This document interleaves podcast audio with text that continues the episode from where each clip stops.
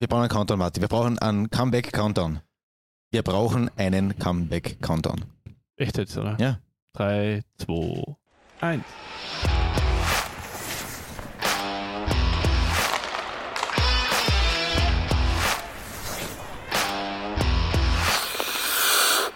Die Bierinsel im Klagenfurter Strandbad hat merkliche Spuren an dir hinterlassen. Danke. Äh, Du hast weder Leib noch Leben Da merkt man mal, äh, dass geschont, du, wobei du die, hättest zum Optiker gehen die müssen dazwischen. Betonung liegt auf Leib.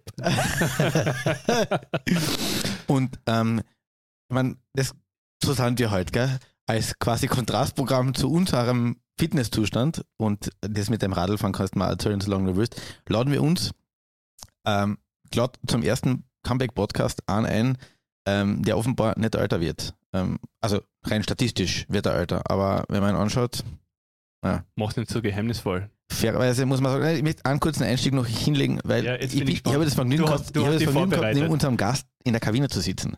Ja?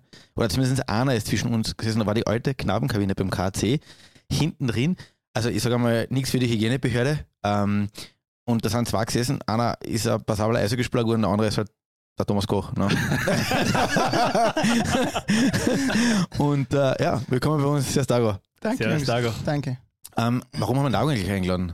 Äh, ein paar Sachen sind bei ihm passiert im, im letzten Jahr, Du, letzten halben Jahr. der wichtigste Punkt ist wahrscheinlich, dass bei ihm am Anfang seiner Karriere noch 1999 dabei gestanden Der ist wieder Jaromir Jager Der wird- mittlerweile. Wird immer besser mit dem Alter. Na, aber Thomas Koch ist heuer der neue KAC-Kapitän. Endlich, muss man sagen. Fangen wir mit den wichtigen Sachen an. Fangen wir mit, fangen wir wichtigen Sachen an. Das war ja schon einmal. Der Dago war ja schon mal KC-Kapitän, aber er ist vor allem Vater geworden. Ja. Papa waren, ja. Und wie ist es? Ja, unglaublich. Ähm, es ist ein wunderschönes Gefühl.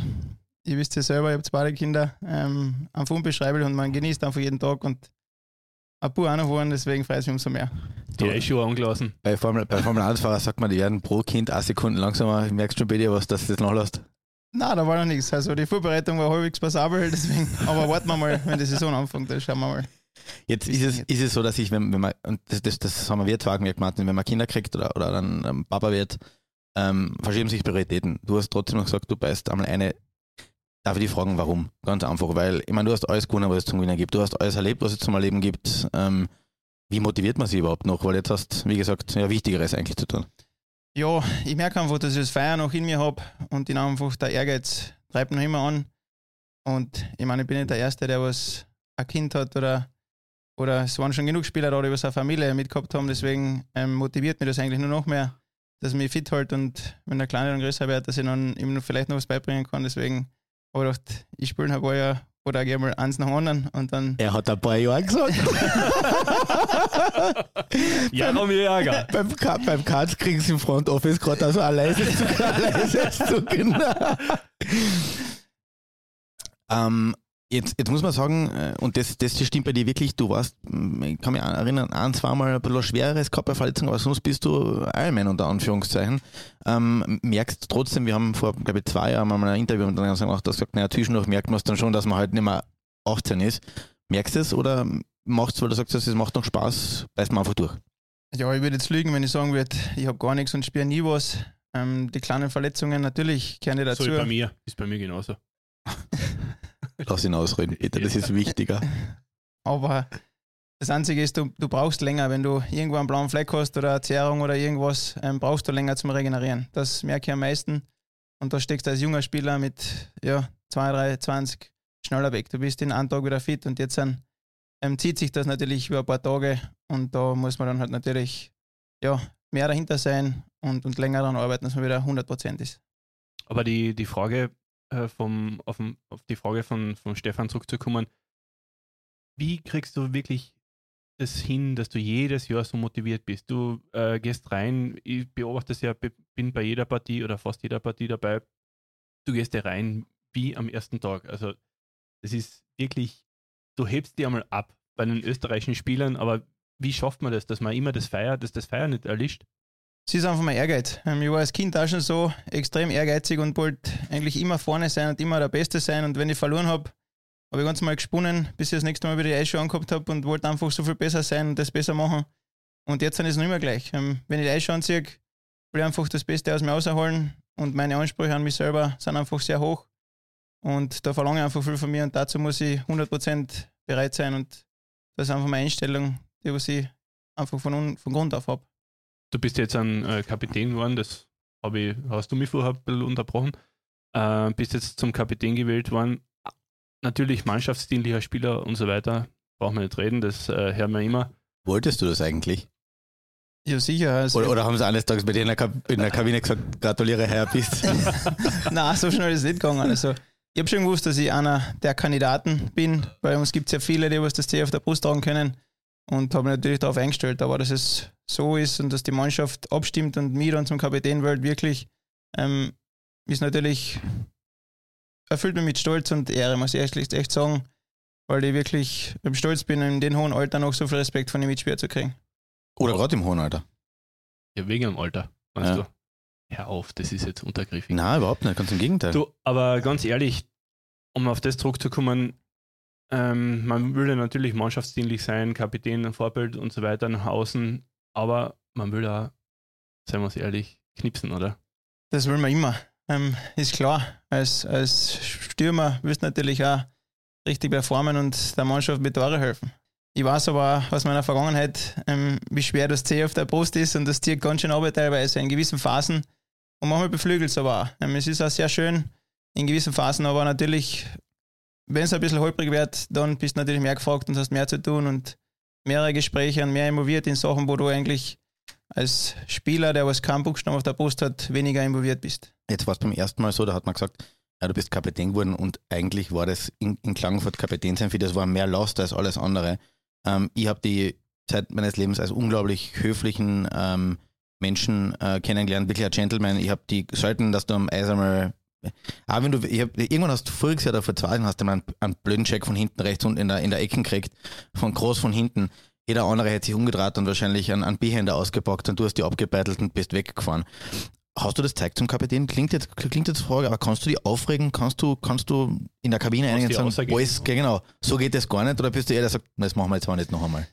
Ich bin eher so ein, ein ruhiger Leader. Ähm, ich sage nicht oft was. Ähm, ich schaue viel zu und beobachte Spieler und beobachte, wie, wie die ja, Chemie in der Kabine ist und am Eis und so. Aber dafür, wenn ich dann was sage, dann triffst du den mit dem Hammer auf den Nagel, auf den Kopf sozusagen. Und dann das, das ist eher meine Erfahrung, was ich über die Jahre gemacht habe. Die, was immer geredet haben und immer eine große Klappe gehabt haben, da war wenig dahinter. Aber die Spieler, die was dann Wer? was. Ja, das war schon Lang her, lang her. 1900, das muss in die ja, 80er, das muss in die 80er, es muss in die 80er Jahre gewesen sein. Ja, aber die Spieler, die was dann wirklich aufgestanden sind, wenn es zum Aufstehen war, dann hast du gemerkt, das ist ein richtiger Leader, der weiß, jetzt gehört das gesagt und, und das hat uns dann weitergebracht und das hat mir imponiert. Und das will ich natürlich an unsere Spieler weitergeben und auch vor allem an unsere Jungen. Jetzt hast du äh, Kabinen erlebt in Klagenfurt, Salzburg, Schweden, ähm, ganz verschiedene Charaktere. Was macht eine gute Kabine aus, einen guten Lockerroom?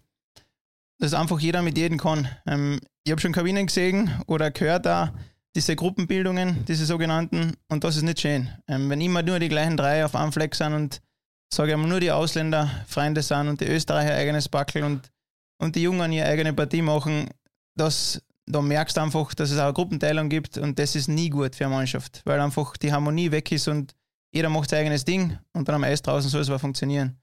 Und das hat sich über die Jahre eigentlich für mich abgezeichnet, dass wenn da eine gute Mischung ist, wo jeder mit jedem einen Schmäh hat, wo jeder mit jedem einmal einen, einen Spaß macht und ein bisschen ein Theater ist und egal wer jetzt in der Kraft auf deinem Radl sitzt oder wo, du setzt dich hin. Und, und so sind einfach diese kleinen Anzeichen, wo eine Mischung, eine gute Mischung da sein sollte und dann merkst du, dass, dass es passt einfach.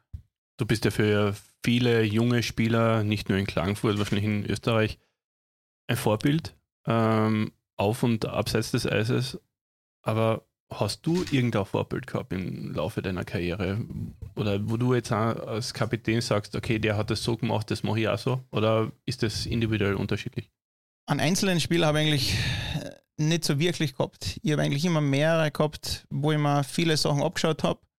Aber in meinen ganz jungen Jahren war es der Domizieren, der Einsatz, dieser Kampfgeist, ohne Angst, immer als erster mit dem Kopf voraus, einen Sterz und dann auch, immer Leistung gebracht. Das hat mich imponiert und dann über die Jahre weiter auch noch ähm, in Schweden richtig gestandene Spieler, Auch Thomas Holmström zum Beispiel, du siehst einfach, wie die arbeiten und mit was für einem Beispiel die vorangehen. Und das hat mir einfach imponiert und von denen habe ich einfach riesigen Respekt gehabt und das ist bei mir einfach hängen geblieben und das will ich weitergeben. Reden wir kurz über die Mannschaft, die du gespielt hast. Äh, Klagenfurt ist natürlich immer so eine Geschichte, da stehst wirklich in der Auslag, äh, Salzburg, vielleicht auch Schweden. Ähm, wo, wo, äh, gehen wir mal kurz den Weg nach. Ähm, bis von Klagenfurt eben nach Schweden gegangen, war wahrscheinlich eine coole Zeit. Ich kann mich erinnern, es war auch für dich schwierig teilweise, weil in Schweden wartet eben keiner auf einen, auf einen Thomas Koch. Aber wie war das? Ja, Luleå war die Station. Ich war noch ganz jung, 21 Jahre. Und komme rauf und auf einmal heißt es, ist heuer Lockout-Jahr. Und ich bin natürlich als 21-jähriger Österreicher bist nicht in der ersten Reihe mal vorgesehen, wenn Lockout-Jahr ist. Und dann hat es geheißen, ja, schau mal, wie viele kommen, wie viele spielen wollen. Und dann war jeden zweiten Tag irgendeine Meldung. Justin Williams, Thomas Holmström, Miki Remberg. So richtig motivierend gehört. Ja, Matthias. Da hast du pro Name gemerkt, dass du eins zurückgerutscht bist. Matthias Öhlund habe ich gejubelt, weil das war Verteidiger. Aber es war natürlich auch eine super Mannschaft. Wir haben slowakische Nationalteamspieler gehabt und alles. Aber trotzdem habe ich gedacht, ja, ich hau mir eine, schaue, dass ich jeden Tag 100% gebe und probiere, solange ich kann, dass ich dabei bin und, und gebe mein Bestes einfach. Und das hat sich dann über das ganze Jahr gezogen und habe jede Partie gespielt, war immer genug am Eis, dass ich mich weiterentwickeln kann. Und das Jahr war sehr hart, weil auch das ganze Jahr in Schweden war jede Mannschaft ungefähr mit gefühlte zehn Superstars aufgeladen. Aufgeladen und dann, ja, erste Auswärtspartie, Modo, Sedin, Sedin, Forsberg. Und der kommt Sagt dann mir auf jetzt nichts. Habe ich noch nie gehört. die No-Names. Wird dann noch von dem das Leibel vom Hallendach runtergezogen und die Halle glüht einmal für fünf Minuten. Das ist ein Moment, den vergisst nicht so schnell. Und Also das die ganze, die ganze Armada von NHL 98 war dort quasi versammelt. das kann man so sagen, ja. Also das war wirklich ein unglaubliches Jahr, aber eine tolle Erfahrung für mich. Jetzt warst du quasi einer der ersten, ersten Österreicher, Gut, Dieter Kalt und äh, war, war auch oben, ähm, aber einer der ersten Österreicher. Jetzt ist es quasi fast logisch, Sprungbrett, äh, Michi Raffel, ähm, jetzt äh, Marco Kasper, Marco Kasper natürlich, Timo Nickel. äh, Timo Nickel und so weiter, dass alle nach Schweden gegangen sind. Wie war denn, das, wie war denn der Vergleich zum Eishockey damals? A, warum bist du denn überhaupt nach Schweden gegangen? Und B, war das dann wirklich so, dass du Bist gesagt du hast, überhaupt nach Schweden gekommen? äh, ich sag jetzt, Also, nicht mit dem Flieger. er, hat, mal, mir damals erzählt, dass er in, in, in Stockholm in Aarland am Flughafen war und das war, da hast du Lass die Geschichte erzählen. Das Entschuldigung, ich- das dann erzähl uns bitte spontan die Geschichte vom Flughafen Aarland. Ja, also ich war vorher mit dem Eishockey schon viel unterwegs, aber du gehst immer nur der, der Herde nach, hast nichts, keine Verantwortung, nichts zum tun. Es ist ein Teammanager, der was die eincheckt, die Taschen irgendwo abgibt und du steigst einfach hinten nach. Und dann kommt der Tag, ja, ich fliege von Österreich nach Schweden, Klagenfurt, Frankfurt, Frankfurt, Stockholm und dort musst du dann dein Gepäck. Frankfurt war schon exotisch. Frankfurt war schon ein Muss überhaupt dazu sagen, Frankfurt, äh, da, da hat es sogar noch Flüge gegeben von Klagenfurt nach Frankfurt. Ein kleiner, Ja. kleiner Exkurs zur Flughafensituation. Sehr sympathisch. Ich wollte nur auf die aktuelle Situation eingehen. Ja, jedenfalls habe ich dort mein ganzes Gepäck außerholen müssen und habe fast einen Schweißausbruch gekriegt. Habe nicht gewusst, wohin. Zwei Wagerland zum Schieben, Schläger, Eishockeytaschen, Wintersachen schon alles gepackt, drei Eishockeytaschen allein. Die Leute haben mich angeschaut, was Schne? Schneeketten von der Mama noch mitgekriegt wahrscheinlich. So circa, ja. Und, und dann ist halt da hingegangen. Ein Schweißausbruch, nicht gewusst, wohin. Und da musste ich einmal zurechtfinden. Und dann habe ich gemerkt, hoppala, jetzt, jetzt geht's wirklich los, du bist allein auf dich gestellt. Und ab da ist mir vorgekommen, habe ich wachsen angefangen im Prinzip. Hm. Also im Schon, schon klar. Ja. Ihr wisst schon, wie ich das meine. Hast du Schwedisch gelernt? Oder kannst du noch immer Schwedisch ein bisschen? Ja, ich habe ähm, ein Buch einfach gekauft, wo ja von, von null an alles war. Und ich habe auch in der Kabine mit den ganzen Schweden immer was zum tun gehabt und habe zu ihnen gesagt, ähm, ich möchte jeden Tag irgendwas lernen. Und habe dann im zweiten Jahr habe ich schon im Prinzip alles verstanden. Und Als erstes lernst du mal was vierte Linie auf Schwedisch. Nein, so arg war nicht. ähm, aber erzähl mir was über das Eishockey-Niveau damals. War das andere Welt? War das quasi komplett anderer Planet? Ja, also ich bin von KC hergekommen. Du kommst aufs Eis, da gibt es keinen, wo du sagst, hoppala, der tut sich aber beim Linkskanadier ein bisschen schwer oder beim Kurvaußen, beim Außertreten auf die Seiten, das geht nicht so. Oder ja, Backhand annehmen, ja, ist ein bisschen schwieriger, wissen wir eh. Das gibt es da oben nicht. Da, da gibt es keinen, der was irgendwo eine Mängel hat. Und, Aber das war schon damals so, gell? Also jetzt Mhm. hat sich das noch Ja. gesteigert. Oder und natürlich die körperliche ähm, Robustheit von denen kommt noch dazu. Die sind alle beieinander wie Stier und, und marschieren am Eis. Das war halt für mich eine Umstellung und dann auch noch die Zeit. In Österreich hast du viel mehr Zeit sage ich mal, der Abstand von Stürmer zu Verteidiger, das Mitteldrittel, das war für uns Schwung holen. Und da kommst du nach Schweden auf, Kopf auf und schon einen Meter vor dir steht schon der erste Riegel und du hast überhaupt null Zeit. Das war die größte Umstellung für mich. Und was man immer gehört hat, Entschuldigung, Lars Bergström und so weiter, dieses System. Also das ist quasi, du bist ein Teil von einem Kollektiv und du musst in ein System einfügen. Wenn du nicht einfügst, da ist wenig Platz für Individualismus. Absolut, auf das stehen sie und das ist sehr systematisch gehalten, das Ganze und strikt und jeder hat seine Aufgabe und den muss jeder erfüllen. Also von den fünf, was am Eis sein müssen, alle fünf wissen genau, was sie zum Erfüllen haben und dann funktioniert das Ganze und sonst hast du keine Chance, da um auf so ein Niveau zu spielen. Du bist ja dann relativ rasch äh, wieder mal zurück, also relativ rasch, aber bist nach Salzburg gegangen. Warum äh, hast du nicht versucht, noch irgendwie im Ausland zu bleiben oder irgendwo im Ausland noch Fuß zu fassen, Schweiz, Deutschland oder irgendwas in der Richtung? Also ich war zwei Jahre in Schweden und dann hat es einen Trainerwechsel gegeben und ich hätte eigentlich noch Vertrag gehabt, aber dann ist ein, ein Tscheche Trainer gekommen und der hat einen Spieler geholt. Schon wieder ein Tschech. Ja, Nummer 1 Draft von Dallas. Und dann hat er mich im Sommer eben angerufen und hat gesagt, ja, du wirst wahrscheinlich nicht mehr erst in zweiter Linie Powerplay spielen, sondern dritte, vierte Linie wird dein Bereich werden. Und das hat mir schon nicht so geschmeckt. Da habe ich gedacht, ja, jetzt bin ich 2, 23, ich möchte mir aber in dem Ding, das ist meins, Bibi-Zeit und so. Und dann habe ich meinen Agent angerufen in Domitieren und habe mit ihm das besprochen und habe gefragt, ich möchte wohin, wo ich, wo ich vorne bin. Erster Linie Powerplay, ich möchte, das ist meine Zeit. Mhm. Und dann hat er gesagt, ja, ich werde schauen, ich werde fragen, ob sie die freigeben. Okay, passt. Freigabe gekriegt von her. Angerufen am nächsten Tag sechs Angebote aus der DL. Passt, ihr könnt die Sachen von, von Luleå schicken. Und dann ist es spitz auf Knopf gekommen, haben wir gesagt, passt, es, es ist abgeschlossen. Und auf einmal haben sie gesagt, ja, aber wir wollen eine Ablösesumme für die. Weil mhm. du warst jetzt zwei Jahre in Schweden. Mhm. Und das hat dann eigentlich, das die war dann. Deutschen verschreckt. Genau, das war dann eigentlich der Riegel, der was vorgeschoben worden ist, weil dann hat KDL-Club für einen 23-jährigen Österreicher so eine hohe Ablösesumme mhm. gezahlt. Was wollten sie damals haben oder darf das nicht sagen? Ah, jetzt ist es verjährt. Jetzt in, ist verjährt. Ja, genau. ja, es waren um die 30.000 Euro. Okay, es kommt mir jetzt nicht viel vor, wenn ich ganz ehrlich bin. Die Ausbildungsentschädigung jetzt an, oder ja. bis dato war in der, in der Eishockey-Liga. Aber es, es kommt ja. auf, es für heutige Verhältnisse wahrscheinlich, lassen sie sich tot. Ja? Heute ist es ja. ja, es ist schon. Nicht 30.000 für einen, für einen, für einen Europaklasse-Stürmer, sage ich jetzt einmal. Ja, für einen 23-Jährigen. Deutschland ja. hat damals, der Brandi war ein Aushängeschild, der hat alles zerbombt damals. Ja. Aber sonst war nicht für Österreicher, okay, in dem Alter, sagen wir so, ja, so jung, da zahlt keiner so hohe Ablöse. Und dann ist halt dann nur mehr ein Verein in Frage gekommen. Okay. Salzburg. Ja. Genau. Und dem dann die Man kann jedem mal passieren. Ja. ja da war halt die Bedingung, du musst zwei Jahre unterschreiben, dafür zahlen wir die Ablöse und dann war es dann eben so. Wir haben einen Zweijahresvertrag in Salzburg unterschrieben. Jetzt war Salzburg gleich nach Villach damals das natürliche Feindbild eines jeden KC-Fans. Ähm, wann hast du das daheim? Die sagen ja, getraut, damals, dass du noch... Damals war es wohl schon. Das ist erst entstanden, als der Dago hingegangen ist. Na, das war schon früher so, was die, ihr habt das Geld und wir haben das Herz und so weiter und hier der Bierstadt Dosenstier. Also, pff, äh, ich würde jetzt nicht den da, ich würde jetzt nicht dem, du ich würde jetzt nicht, Fantribüne gestanden. Ich würde jetzt nicht, ich würde jetzt nicht, das Beste ist gerade, du hast gerade dem Dago Koch angelastet, dass er Salzburg zum Fanbild gemacht hat. Mutig. ist der netteste Mensch der Welt. Egal. Wie war das, der Gang nach Salzburg? Weil du hast wahrscheinlich mit dem KC zumindest mal gesagt oder angeklopft, die haben gesagt, na, brauchen wir nicht. Ja, es war schon extrem spät. Es war schon Ende Juli, wo es eben so weit war. Und mein gut, der Kader war voll in Klagenfurt. Und das habe ich auch verstanden. Und Salzburg war natürlich auch sehr interessiert. Damals war der Hardy Newsen Trainer. Und sie sind im Finale im Vorjahr ausgeschieden und sie wollen unbedingt eine Mannschaft haben, die was bis ins Finale wieder kommt und sich die Chance gibt zu gewinnen. Es waren Top-Spieler dort, Kalt, Tratnik, so eine Leute und gute Ausländer auch noch.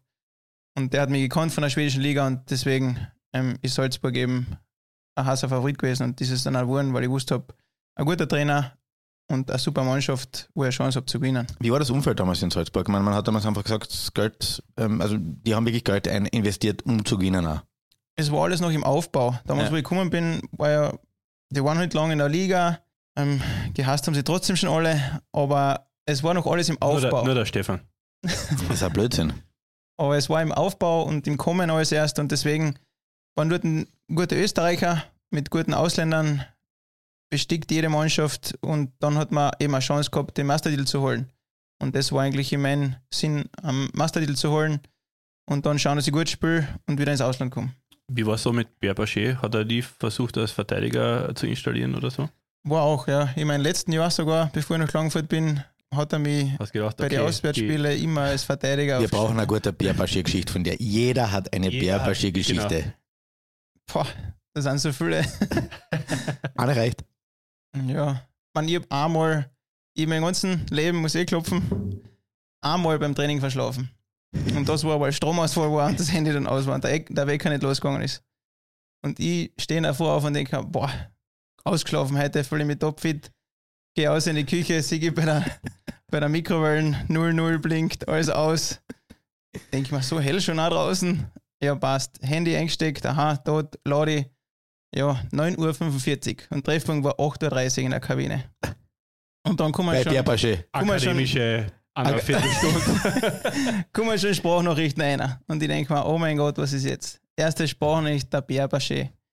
Hallo Thomas, wie du weißt, 8.30 Uhr war Treffpunkt. Ich hoffe, es ist nichts dazwischen gekommen. Ähm, melde dich bitte bei mir. Passt, erste. Sie haben noch drei Sprachnachrichten. Das gibt's nicht. Zweite Nachricht. Schon ein bisschen außer Atem. Hallo Thomas, ähm, da ist der Bär noch einmal. Ähm, ich wollte noch fragen, ob alles okay ist, obwohl es bei dir passt. Gell, melde dich bitte bei mir. Aufgelegt.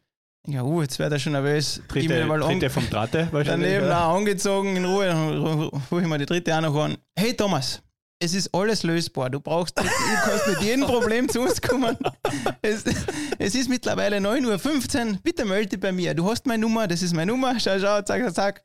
Ich kann mit dir über alles reden. Red Bull hat eine Riesenorganisation. Wir können alles mit dir besprechen und Aber wir können spricht helfen. ja auf ihn, er dürfte sich anscheinend Warte, da wirklich... kommt noch eine vierte Warte, Nachricht. warte, warte, ich- ich- der dürfte sich anscheinend wirklich Sorgen gemacht haben. Ja, warte auf die vierte Nachricht. Jetzt bin ich auf die vierte gespannt. Und die vierte war, Thomas, falls du auf einer Brücke stehst, überlegst, red mit uns, ruf mich bitte an. Ich kann mit dir reden, ich hilf dir alles. Tu dir nichts an, bitte. Es ist schon 9.45 Uhr. Bitte komm bald einmal in die Halle oder melde dich. Und dann habe ich nächstes angerufen und der hat gesagt, Thomas, everything okay? Sag ich, ja, Bär, ich habe nur verschlafen. Ah, okay, passt. Und dann war alles wieder Okay, ruhig. aber- 300 Euro Strafe, danke, wieder schauen. Ja, da war, wahrscheinlich vorbei auf einmal mit der Besorgnis. Dann hat wahrscheinlich bei dem der große Schalter, um, Schalter umgelegt. Aber er hat sich Ah, wirklich Sorgen gemacht, ja. Das muss man echt sagen. Mhm. Und so witzig es er klingt Ja. mit den Nachrichten, aber der hat schon einiges erlebt und deswegen habe ich das jetzt im Nachhinein realisiert. Ja, so lustig du das jetzt erzählt hast, so, so ernst dieses, ähm, gerade weil, ähm, ja, gerade in den letzten Jahren das, in, der Thema, in der NHL das Thema auch mentale Geschichten, psychische Erkrankungen von Spielern, Profisportlern, Druckstehen aufgekommen sind. Aber natürlich eine gute Episode, weil wenn man die kennt, sagst sagen, jetzt hast du, weiß nicht, wie lange du jetzt Eishockey, Profi-Eishockey gespielt hast, aber einmal verschlafen muss drinnen sein. Naja, und vor allem an dieser Stelle muss man auch sagen, wenn es da Hörer gibt, die mit solchen Problemen sich konfrontiert sind, dann bitte holt euch Hilfe und ja, schaut, dass ihr euch an die Ja. richtigen Stellen wendet. Absolut, weil wie gesagt, gerade in der NHL, wenn jemand äh, die äh, der Players Tribune liest, weiß nicht, ob das kennst, die playerstribune.com, äh, da sind ein paar richtig wilde Geschichten drauf von, von Profisportlern, die zum ersten Mal drüber erzählen, wie es ihnen geht. Ja. Aber dir geht's gut und auch dem Herrn Bachet ist es dann auch wieder gut gegangen. Ja, das ist alles wieder. Viel, viel wichtiger. Gut überstanden. Reden wir noch kurz über Salzburg, weil es einfach so interessant für uns ist. Ähm, wer waren deine Mitspieler damals gesagt? Dieter Kalt, Tratnik, äh, Peter Kasper natürlich damals. Die haben ein paar sensationelle Ausländer damals auch gehabt. Wer waren so die, die Topstars, mit denen du zusammengespielt hast? Frankie Benham, Absolut, ja. Torjäger, absolut. Ähm, Goran Besina ist einmal als Verstärkung für die Playoff gekommen. Ein unglaublicher Verteidiger. Gregor Atterson, Ja. Ein, ein Leader, super Eisläufer und ein, ein super Verteidiger. Artus Irre, im Tor. der, da war ich noch nicht. Wie ich gekommen bin, war der weg. Okay. Aber Bis auf den Helm ein Weltklasse Namen. Wobei der Helm war schon Er Weltklasse. hat am Ende nicht mehr mit dem Vogelhäufig gespielt. Ne? Ja, Ja. Wahnsinn. ja, so. Josh Green, der was dann noch bei Vancouver gespielt hat, NHL, Lee Sweat, seine ja, Kapazunder waren einfach da und Divo hat ja auch äh, mit dir zusammengespielt, oder? Rainer Tibis, Martin Ulrich, Wahnsinn. André Also war eigentlich die. Creme de la Creme versammelt damals in österreichischen Eishockeys, gell? Ja, aber Ja. wirklich Daniel Welser, Manuel Atusa, also da waren wirklich die Österreicher gut vertreten, auch die was im Nationalteam waren immer, ja, sechs, sieben, acht Anwärter. Aber Meistertitel später, Aber dann Frank- aber, Frankfurt. aber Meistertitel später und ich kann mich an das auch nicht da erinnern. Das war schli schlimm. Das war- für, das- für, für, für die Klagenfurter Seele war das natürlich. Das, das war so, wie wenn bei der Herbstmesse am letzten Tag um 8 Uhr den Stecker tirkst und auf einmal die Lichter ausgehen. Gen, gen, genau so war das. beim Ding, danke, Overtime. Äh, übrigens, da, habt, da ist die Meisterschaft, nächstes Jahr komme ich wieder zu euch. Warum bist du wieder zurückgekommen? Ja, es war einfach schon ein frühes Angebot da. Es war, der KC hat das super gemacht. Er hat schon ganz früh, Oktober, Oktober November, ein tolles Angebot rausgelassen. Und Man hat damals gesagt, du warst der bestbezahlteste österreichische Eishockeyspieler. ich weiß nicht, was die anderen verdient haben, deswegen kann ich es nicht sagen. Okay. Aber ja, es war ein tolles Angebot und Hast du schon unterschrieben gehabt oder gewusst, dass du zurückkommst, bevor du. Ja. na, ganz ehrlich, also jetzt kann ich sagen, es ist verjährt. Äh, äh, ist echt verjährt. Ähm, es, es war ja wirklich ein heißes Ding und das, ich bin fast jeden Tag gefragt worden, bei jedem Spiel, auch abseits vom Eis, überall hat mir jeder gefragt, hast du schon in Klagenfurt unterschrieben? Und wir haben mit dem Domizieren lang hin und her, wie wir das machen und er hat wirklich eine brillante Idee gehabt, was ich mit meinem Gewissen vereinbaren kann. Und ich habe dem, dem Tommy gesagt, ich kann nicht sagen, ich will nicht liegen, ich will nicht vor der Kamera liegen. Und er hat gesagt, passt, dann machen wir so. Du sagst gar nicht, dass du unterschrieben hast, weil du hast nicht unterschrieben. Wir vereinbaren das so, dass du eine mündliche Zusage machst. Und es wird die K-Reporter fragen, hast du dem KC eine mündliche Zusage gegeben? Und dann habe ich gedacht, Der Martin schreibt mit. Ich schreibe Der Martin, nein. Die Frage kurz Notiz für Quendler. Und das war für mich der springende Punkt, dass ich mit meinem Gewissen vereinbaren können und habe gesagt, okay, passt. Und jedes Mal, wenn mir ein Reporter gefragt hat, hast du in Klagenfurt unterschrieben, habe ich innerlich lachen können und gesagt, nein, ich habe nicht in Klagenfurt unterschrieben. Und so war es auch. Ich habe nur eine mündliche Zusage gemacht und habe noch keinen Vertrag unterschrieben gehabt. Äh, spannende Situation. Gibt es das, ähm, gibt's das jetzt noch immer, solche Situationen? Also solche, solche, Fert äh, solche Spitzfindigkeiten, sagen wir mal so bei Interviews, dass man da Jetzt, jetzt, jetzt geht's dir fein. Jetzt, jetzt, jetzt will er was wissen von mir dir. gute, auf eine gute Idee. Ja, natürlich ähm, lässt man sich da immer ein paar Hintertürchen offen als Sportler, damit man da nicht in irgendein Fettnäpfchen tritt oder irgendwie sich zu weit rauslehnt zu gewissen Zeiten von, von der Saison. Ist ganz klar, dass man ab und zu nicht alles sagt. Mhm. Aber du hast ja sicher schon viele Interviews geführt. Was waren so unter anderem die blödste Frage, die dir jemals gestellt worden ist? Gibt es da irgendwas, was Will- dir Willst du das Fassel echt aufmachen? Ich bin selbstkritisch, was ich kann damit umgehen. Aber ich glaube, ich weiß nicht, oder? Oder? Na, na, du weißt nicht, muss ich ganz ehrlich sagen. Der ist zu höflich. Andere- Der Mensch ist, der Mensch ist die Höflichkeit in Person. Ja, Innerlich ja, denkt ja, er sich ja, sicher. ja, Jüngere, ja. jüngere Unerfahrene, ähm, wo die Fragen schon ein bisschen, ja, sehr, sehr einfach gestellt sind und, und da warst du nicht dabei, deswegen, Thomas Koch, wie geht's dir? naja, Ja, aber man muss auch, man muss auch die Journalisten verteidigen, man muss da ein bisschen einfinden und äh, wenn man, wenn man da dann Thomas Koch gegenübersteht oder egal welchen Spielern da man gegenübersteht, viele sind ja dann auch Fans, oder? Von jungen Journalisten und äh, ich glaube, da muss man schon ein bisschen, äh, ich muss sich schon ein bisschen verteidigen. Äh, jetzt, äh, aber, es- Aber trotzdem, eine blöde Frage, die da gestellt worden ist. ja, ich schieße im Moment keine Tore, was werdet ihr morgen trainieren? Okay. Wenn Okay. du drei Partien hintereinander mit, keine Ahnung, der Arne- 0-0-1 verlierst, ja, wir schießen keine Tore, was werden wir trainieren? Das kleine Das Karussell. kleine, das kleine Karussell. Ja. Wir- Wir stellen das kleine Karussell um. Vielleicht was anderes. In Klagenfurt stehst du wirklich in der, in der, in der Auslage. War das nicht in, in Salzburg vielleicht sympathischer, weil da hat man wahrscheinlich auf der Straße, wenn in, in Salzburg über die Straßen gehst, haltet dir keiner auf und sagt, Dreckspartie gehst dann gegen Villach. Na, also du bist die Getreidegassen runtergegangen, da hat nicht einmal einer hergeschaut und hat die irgendwie erkannt, weil da einfach keine Geschichte dahinter ist in Salzburg. Das ist alles erst im Kommen.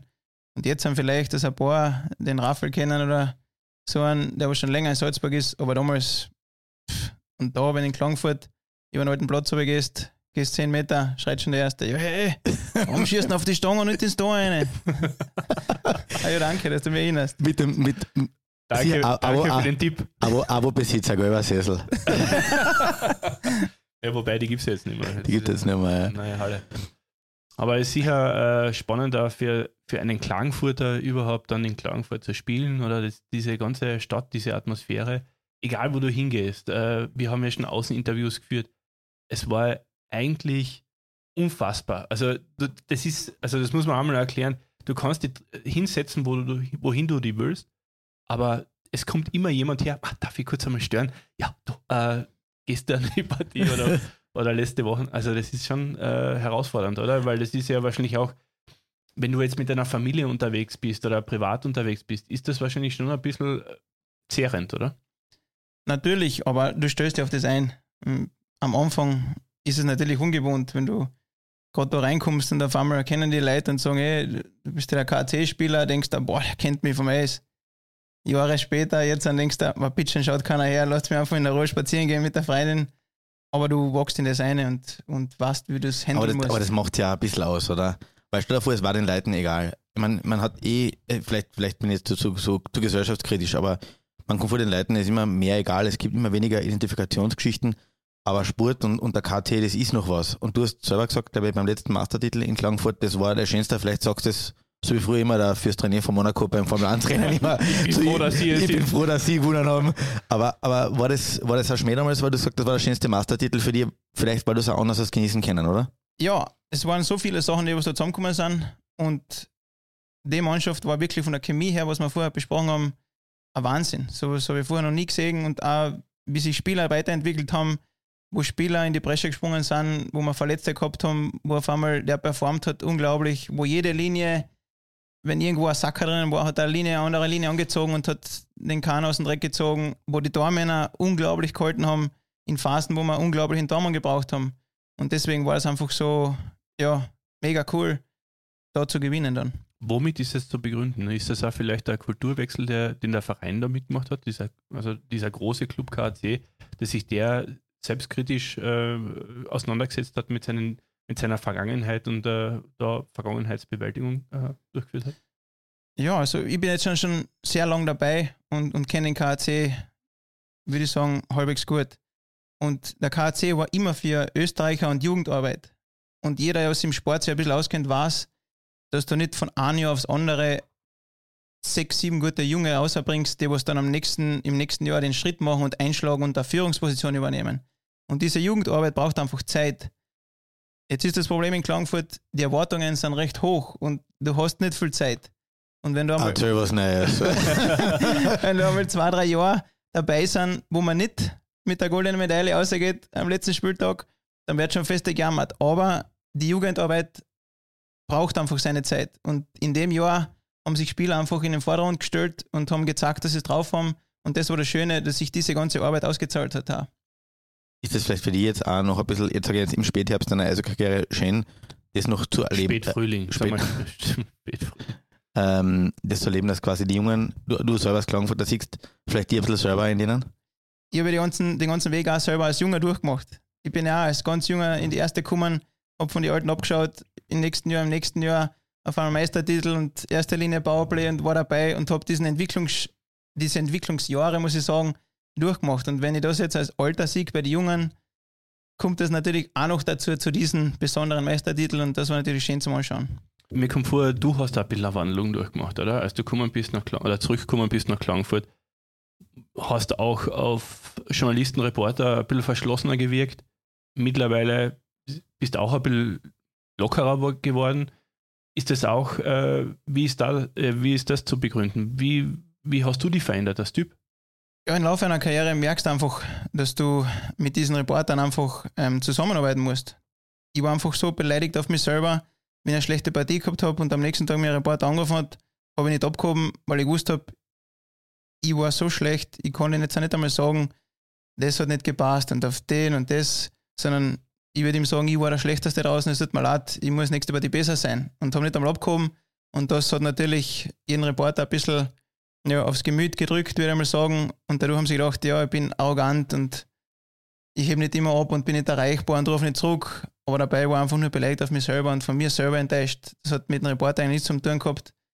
Und so ist es dann rübergekommen. Aber dann habe ich auch gelernt über die Jahre und habe auch gemerkt, ich muss auch da abheben und einfach dazu stehen und sagen, wie es ist und der Wahrheit ins, ins Auge schauen und mich ja, ganz normal austauschen mit denen und die machen auch noch einen Job und können nicht immer nur positiv über uns schreiben, weil Sport ist so wie im Leben. Es, es läuft nicht immer, so wie man sich das wünscht und da muss man die harten Zeiten durchmachen. Was ich noch einmal äh, zurückgehen will auf den Druck, der in Klagenfurt herrscht. Äh, du warst ja relativ jung. Das Minimalziel ist der Meistertitel. Ja, genau.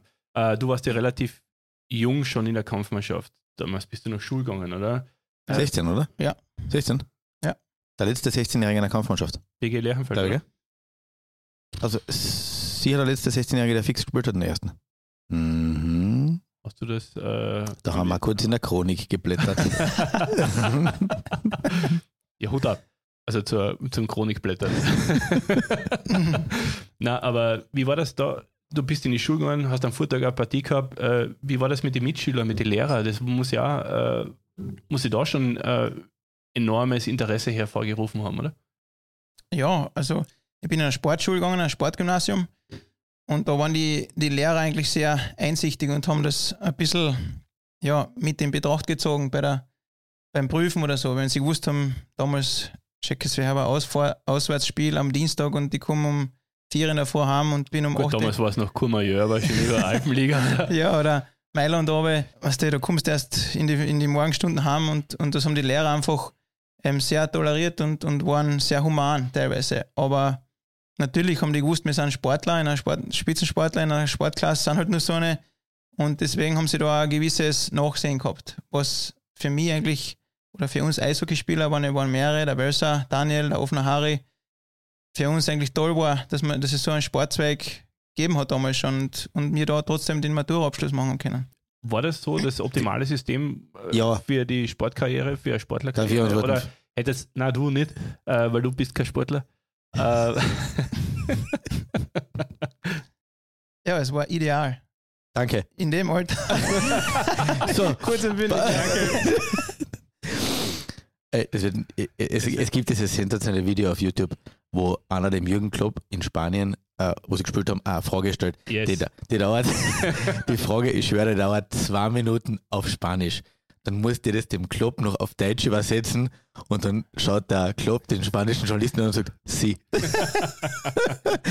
War das kurz- jetzt so ähnlich, oder was? Ja, das, die Frage war eine absolute, eine Vorgabe, hätte Wirklich? ich gesagt. Ja, aber das willst du jetzt über das ja, Unterrichtsministerium ich, ich sage ja, ich bin selbstkritisch, also ich Ähm, gelobe Person. reden wir über etwas, wo er wirklich verankert war, nämlich nicht in der Schule, sondern im Nationalteam.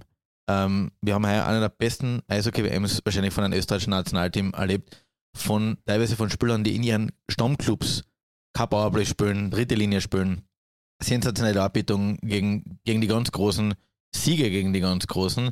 Du warst lange im Nationalteam. A, wie war das für die damals? B, wie war das dann von der heimischen Liga damals auszukommen ähm, und dann bei einer AWM gegen Kanadier zu spielen, die doch vielleicht ein Stück größer waren als du? Also zu meiner Zeit, wo ich ins Nationalteam gekommen bin, war noch diese Austro-Kanadier, waren, war Österreich bestickt mit Simon Bilden, Labois, Salfi, Sütsch, die wir noch alle. Da haben wir ein gutes Nationalteam gehabt und auch noch die guten Österreicher, die was in Deutschland gespielt haben. Adita Kalt, Martin Ulrich, Hohenberger, diese ganzen, und die waren halt als Junger mit dem Oliver Setzinger, sind wir dazugekommen als Jungspunde. Und natürlich, wenn du zur WM kommst, die sind alle größer, stärker, Top-Spieler von jeder, von jeder Nation. Aber wir haben das einfach als Lernprozess gesehen und haben einfach probiert unser Bestes und gelernt von den Größten und Besten. Und damals war schon so, wenn du da zusammengekommen bist, war es einfach ein Highlight für uns. Ich bin frisch reingekommen, du bist in Hotels, siehst, stehst neben einem Sakukoi, wo der Timo Selle dort neben dir frühstücken, der Henrik Lundqvist, so eine Leute, was du das vergisst einfach nicht. Da war und gar nicht einmal das Eishockey spielen, war schon nah, aber das nee, runter, Das runter Erlebnis. dumm war das Erlebnis. Und dann natürlich, wenn du älter wärst, dann ist der Druck da, du musst oben bleiben, die Klasse halten, was ja schwer war die letzten Jahre. Aber haben wir auch geschafft. Einmal zu einer Olympischen Spiele fahren, probierst es dreimal, endlich schaffst du es, gewinnst gegen die Deutschen oder haust die Deutschen aus, fährst nach Sochi, dann kannst du in der einmal Olympia spielen. Und die Bühne ist noch einmal, Und wenn verlierst gegen Leiber, äh, gegen Slowenien. ja, aber, Wayleiber in Wirklichkeit. aber gewinnst da gegen Norwegen. Trotzdem waren tolle Sachen dabei und dann kommt dort Kanada, ein Crosby, ein Martin St. Louis, Getzlaff, wie die alle Hasen. Also da ist dann nochmal noch einmal eine Stufe her und das ist die Creme de la Creme. Wenn da, wenn da alle NHL-Stars kommen zur Olympia und da dabei bist, das ist echt unbeschreiblich. Gibt es eine, eine Erinnerung von Olympia oder von WM bei so einer Partie, wo du sagst, das. Wie, wie sind die? Ja, gut, am Eis redest du nicht miteinander. Was schlecht sagen, Servus Sidney, wie geht's dir eigentlich so den ganzen Tag? Kannst schon, aber Ja, aber Nein, aber Partie war mein Ziel, dass ich gegen den Napoli gewinne. Und Ja. dann ist es Opening Face-Off gegen Team Kanada und dir steht der Sidney Crosby mit dem Zeh auf der Brust gegenüber. Ich mir reingeschmissen, was noch gegangen ist, auf, auf die Knie und hab den zurückgebockt und hab gejubelt, dass wenn er ein Tor geschossen hat, innerlich. ich hab gegen den gewinnst der Bulli. Und dann war halt der Getzlaff und Daves und wie die ganzen Hasen.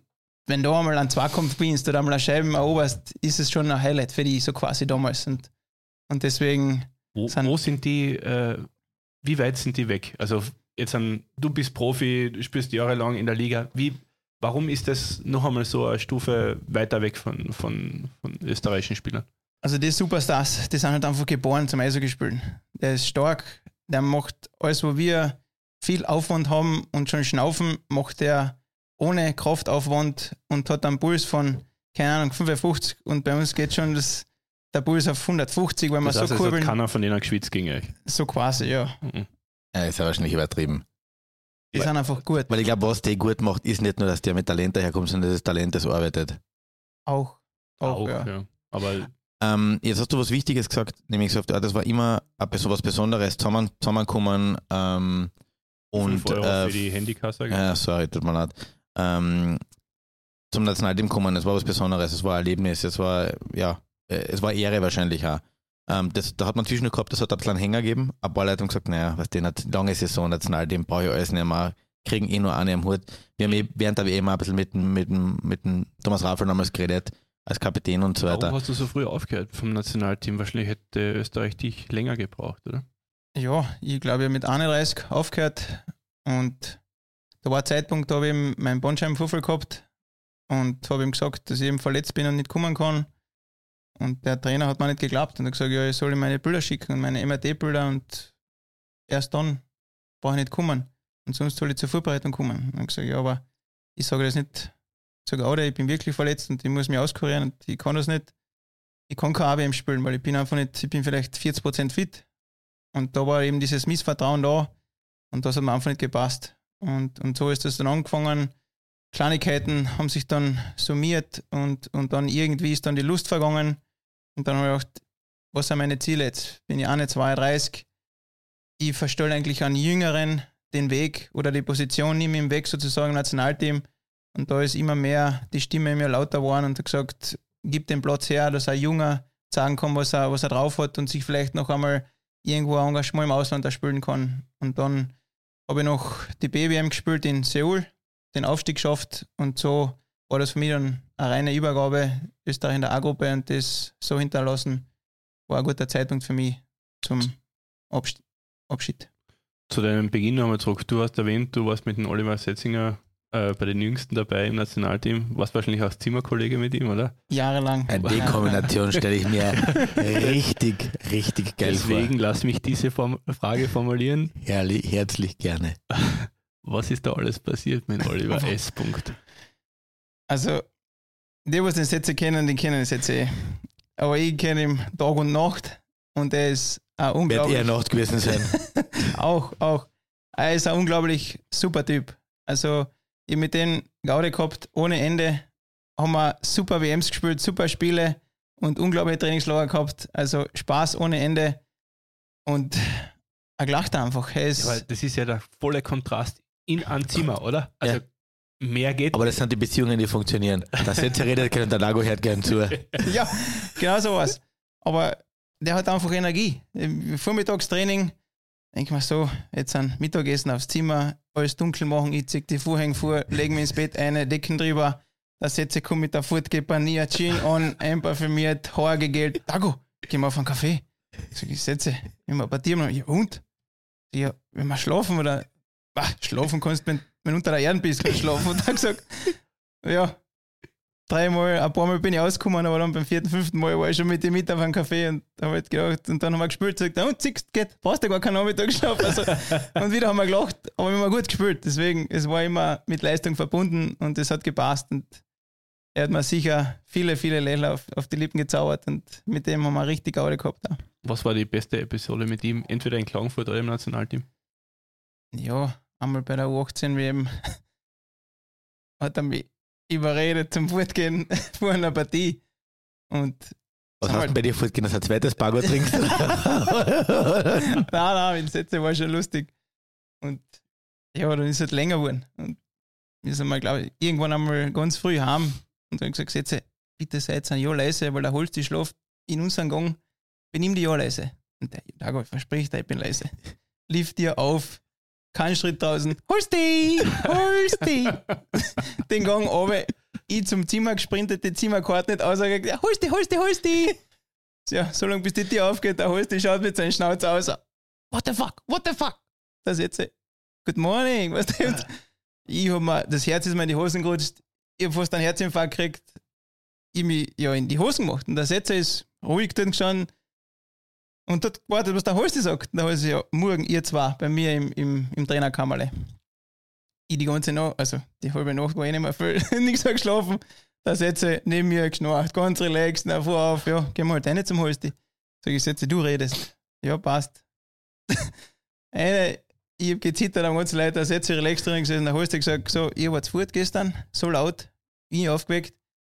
Wenn wir heute gegen Norwegen verlieren, dann, dann könnt ihr euch was anhören. Dann gibt es eine Strafe und dann gibt es dann gibt's richtig Probleme. Ich dachte, oh mein Gott, wenn wir heute verlieren, bist du der Beste Partie gespielt wahrscheinlich in deinem Leben. da setze ja, passt. Passt. Außerdem kann man sagt, Dago, wie wir halt die Partie und das machen wir halt. Sag ich, jetzt, wenn du sagst, müssen wir, hilft ja nichts. Ja, ich so nervös gewesen bei einer U18-WM gegen Norwegen. Ja, haben wir 6-2 gewonnen, ganz normal. Da setze ich nur gelacht, die ganze Partie. Aber der hat gesagt, aber der hat gesagt.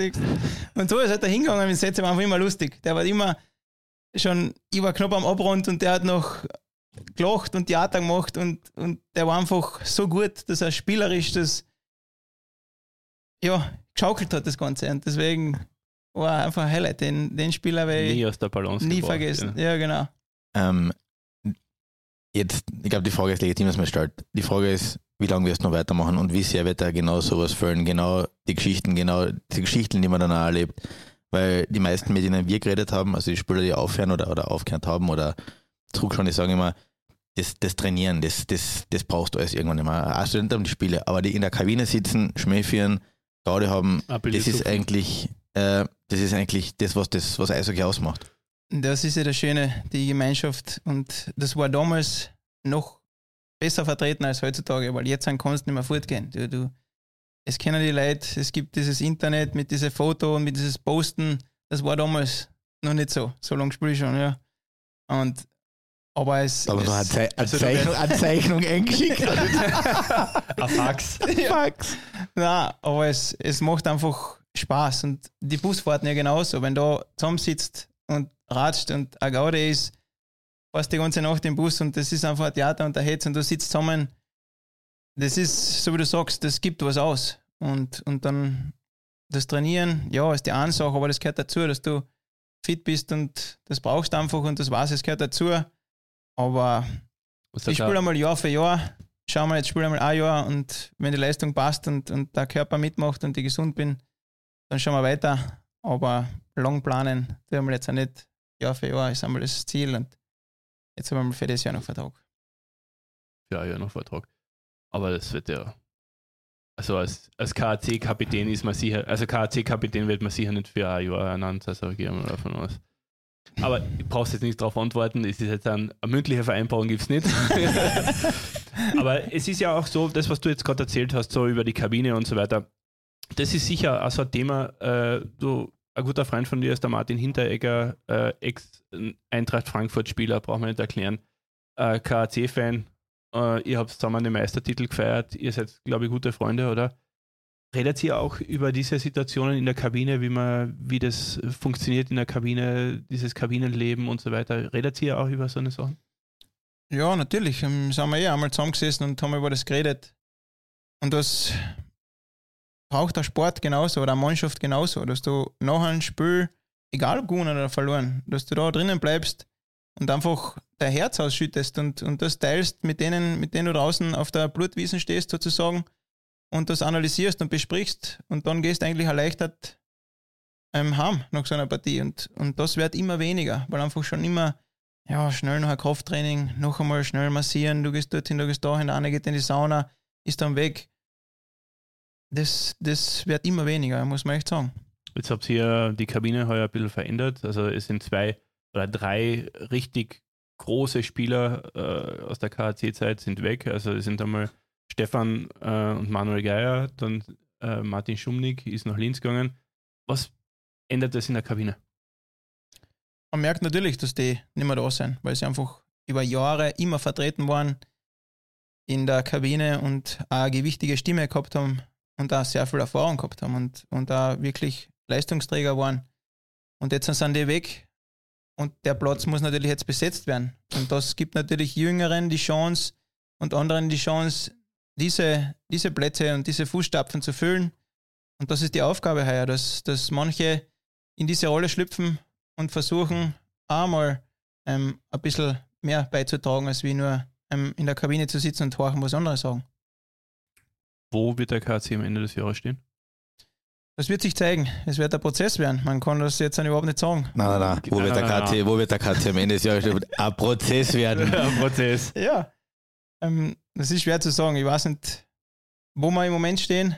Ähm, es ist noch der Anfang der Saison und ich kann da überhaupt keine Prognose abgeben, weil jede Saison auf, bei Null anfängt und immer was Neues ist. Du Kannst, es hat schon Jahre gegeben, wo es geheißen hat, ja, heuer ist der Meistertitel drinnen und dann war relativ früh aus. Platz hat- 6. zum Beispiel.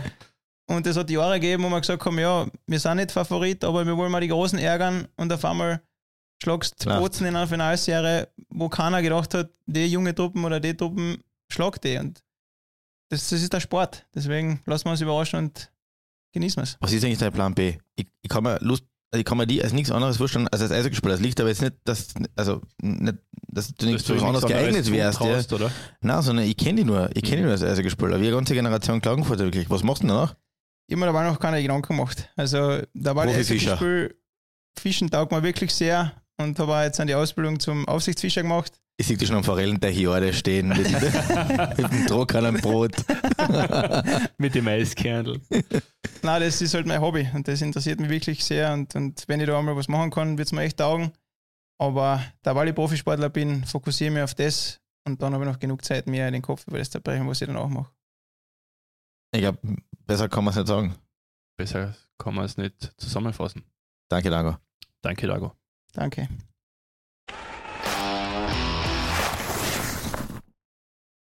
Weißt du, das, das Traurige ist ja, wenn du jetzt beim Dago da die Stats anschaust, da musst du alles scrollen bis. Pff, also, Die erste, gucken, erste, ja. der, der erste Teil von der Seite ist noch schwarz-weiß. nein, da ist noch 99. Da steht, Da noch, ist noch 19. da steht noch 19. 1999. Ja.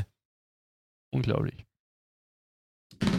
Okay, gehen wir an, Ah, oder? genau. Und Dago, nur eins bitte noch, wenn du da aufhörst, das hört man, weil es auf, auf die Mikro übertragen. Außer Bier Ah, abstellen ist. Bier abstellen, Bagoglaseln, in dem Fall. Das ist alles erlaubt.